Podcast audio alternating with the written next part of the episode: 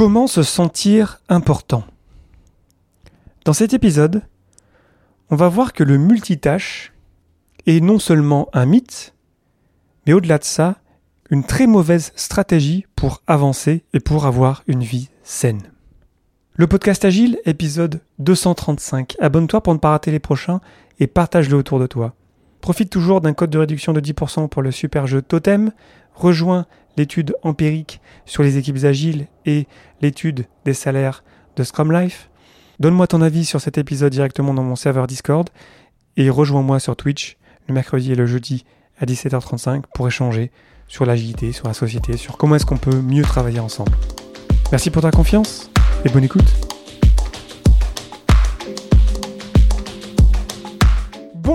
Bonsoir et bienvenue dans le monde complexe. Tu écoutes le podcast Agile.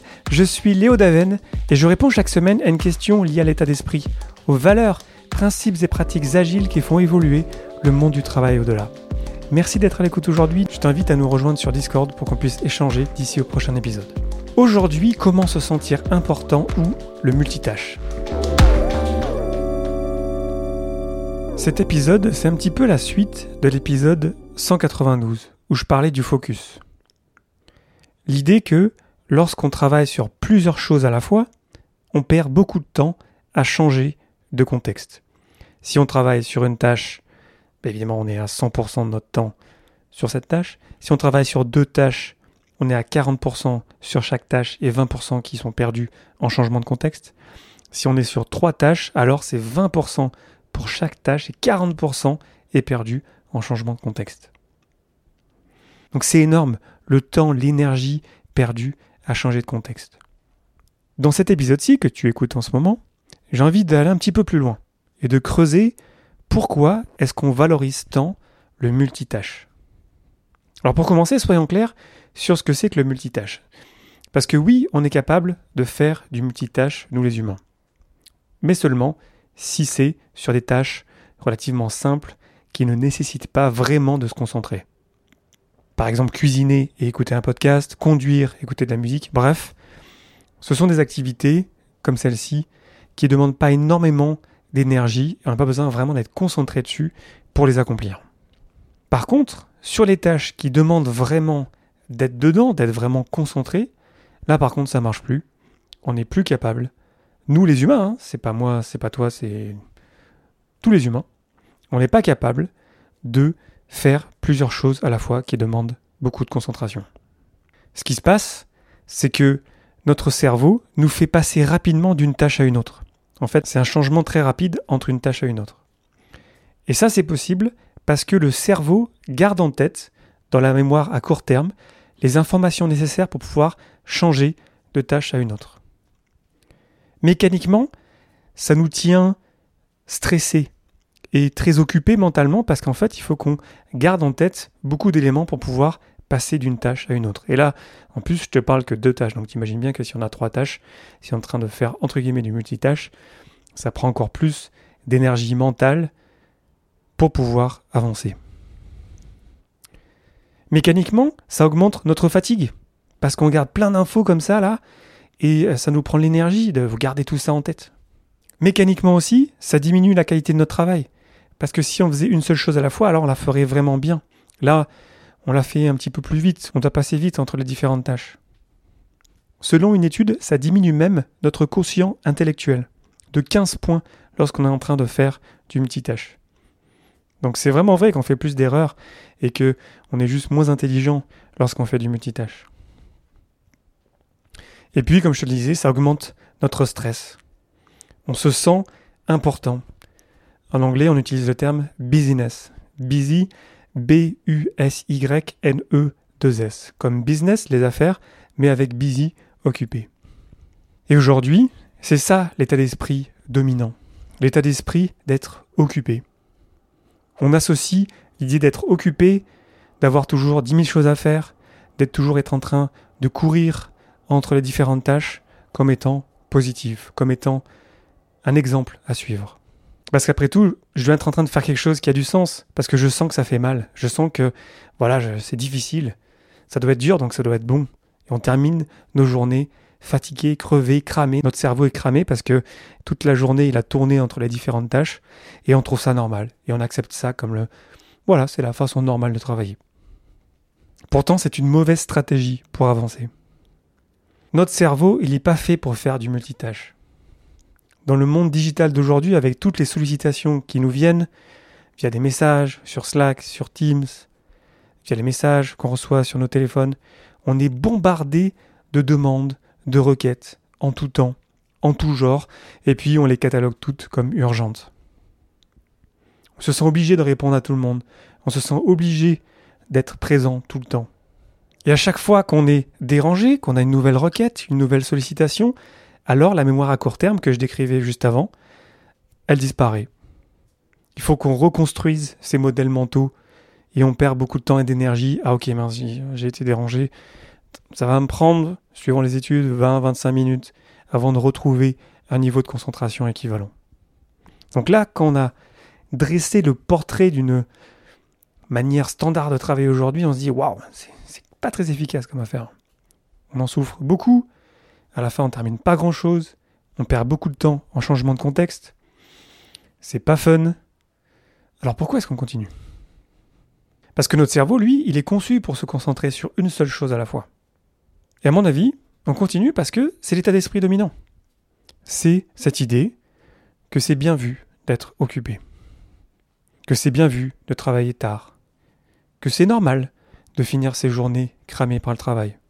Ce qui d'ailleurs a d'autres conséquences, parce qu'on amène ce stress avec nous à la maison, et ça n'aide pas, évidemment, à avoir une vie de famille ou avec ses proches qui soit très saine. Donc on a accepté cet état de fait, ce stress permanent et qu'on qualifie de normal, on ne le qualifie même pas de stress en fait. Les personnes qui ont fait un burn-out ont appris à leur dépens que c'était pas normal en fait de vivre comme ça. Et donc ça nous fait souffrir en tant que personne, même en tant que société. Et puis voilà, on l'a accepté, c'est comme ça. Alors que si on se concentrait sur une seule chose à la fois, je t'ai fait des épisodes sur la technique Pomodoro. Pas besoin de faire toute la technique Pomodoro, mais juste prendre un minuteur, le lancer à 25 minutes, et ensuite décider sur quelle tâche on veut travailler, et ne faire que cette tâche-là, fermer tous les onglets sur notre ordinateur qui ne concernent pas cette tâche-là, mettre le téléphone de côté, juste se concentrer. ce qui se passe quand on fait ça la première fois, on se dit mais attends, là, je suis en train de perdre mon temps là. C'est pas du tout efficace. Avant j'étais bombardé, j'avais un niveau de stress, je me sentais utile, je me sentais important. Alors qu'encore une fois, si on fait qu'une seule chose à la fois, on a vraiment l'impression de perdre son temps de se dire attends mais ça je peux le faire en deux minutes, vas-y. Ah ben non en fait ça prend pas plus de deux minutes. Pour bien le faire ça prend ouais, 10, 15, 20. Un pomodoro, ah ouais. Donc c'est ça qu'il faut qu'on change. C'est ce sentiment d'importance qui devrait passer, à mon sens, hein, je suis sûrement pas le seul à penser ça, mais de passer de l'état d'esprit qui nous fait valoriser le fait d'être occupé au fait d'accomplir des choses, au fait d'avoir une vie saine, au fait de terminer sa journée à 5 heures, peut-être à 4 même, à 3 heures, même pas travailler l'après-midi si après tout on a été extrêmement efficace et qu'on a terminé tout ce qui était plus important. Pourquoi est-ce qu'on continuerait à travailler? Parce que le but, et c'est peut-être là qu'on va toucher finalement le nœud du problème, parce que le but c'est pas de terminer plus de choses, c'est pas d'avoir du succès en ayant été parmi les meilleurs en productivité. Le but c'est d'accomplir quelque chose. Et au-delà de ça, d'avoir une vie saine, d'avoir une vie où on profite de la vie, tout simplement. Et quand on pense comme ça, on ne pense plus en termes de je veux terminer plein de choses, je veux terminer plein de projets, ou je veux avoir euh, telle ou telle bonne évaluation. Mais tiens, je veux pouvoir vivre pleinement, m'éclater au travail, avec des personnes que j'apprécie, qui m'apprécient. C'est là où évidemment l'agité va beaucoup nous aider. Mais au-delà de ça, ensuite, ben, quand j'ai fermé la porte du travail, ou lorsque j'ai fermé mon ordinateur, si je travaille de la maison, ben alors je suis pleinement présent avec les miens. C'est ça le but. Ça devrait être ça, en tout cas à mon sens, le but. C'est pas facile, hein, parce qu'aller contre la mentalité de l'importance via l'occupation, c'est difficile. Mais on peut changer des choses dans nos équipes, de nos manières de récompenser les personnes pour valoriser les bonnes habitudes de vie.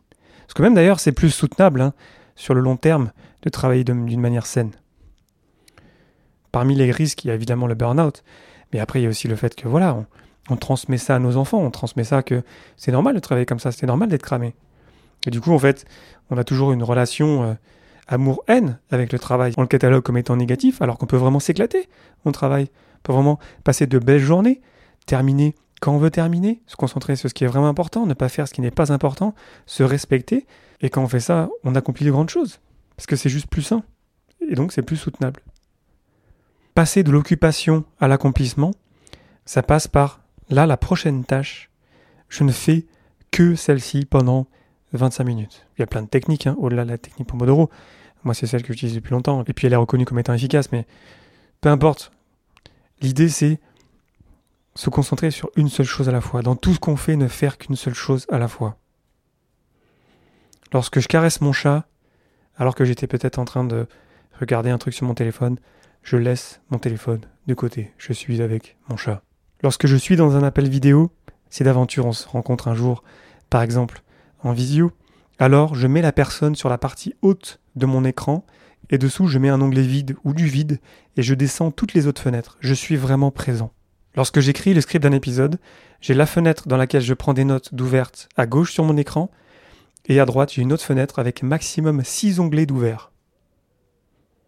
Je ne peux pas en ouvrir plus, j'ai un limiteur d'onglets. Donc ça c'est juste mes techniques à moi, ce sont des exemples bateaux. La seule idée qui reste, c'est de ne faire qu'une seule chose à la fois. Et bien sûr, c'est difficile pour beaucoup d'entre nous. Je dis pas que c'est facile. Mais commencer à se dire, tiens, je vais essayer de travailler d'une manière plus saine. Tiens, je vais tenter ça, tiens. Je vais faire un petit peu de Pomodoro. 25 minutes. Boum. Ah ouais, c'est cool, j'ai terminé. C'était de meilleure qualité. C'était une meilleure expérience. J'ai moins mal à la tête à la fin de la journée. Ah tiens, intéressant. Lorsqu'un collègue quitte le bureau plus tôt, de pas lui dire, tiens alors, t'as pris ta journée? Tu fais, eh, c'est cool. T'as pris ta journée, génial. Comment t'as fait pour être aussi efficace? Ça m'intéresse. Quelles sont tes techniques? Et ensuite, on partage toutes nos techniques et on teste chacun de notre côté, puis on voit ce qui marche pour nous. On s'équipe avec les outils dont on a besoin pour pouvoir bien faire ça. Et puis on prend le temps pour se retourner sur notre manière de travailler. J'ai déjà fait des épisodes sur euh, Getting Things Done. C'était il y a deux ans, je crois. Getting Things Done, euh, voilà, arriver à terminer des choses. Le but de Getting Things Done, donc d'arriver à terminer des choses, de vraiment être efficace. Le but, ce n'est pas de terminer plus de choses. Le but, c'est d'avoir l'esprit libre, reposé, posé, en paix.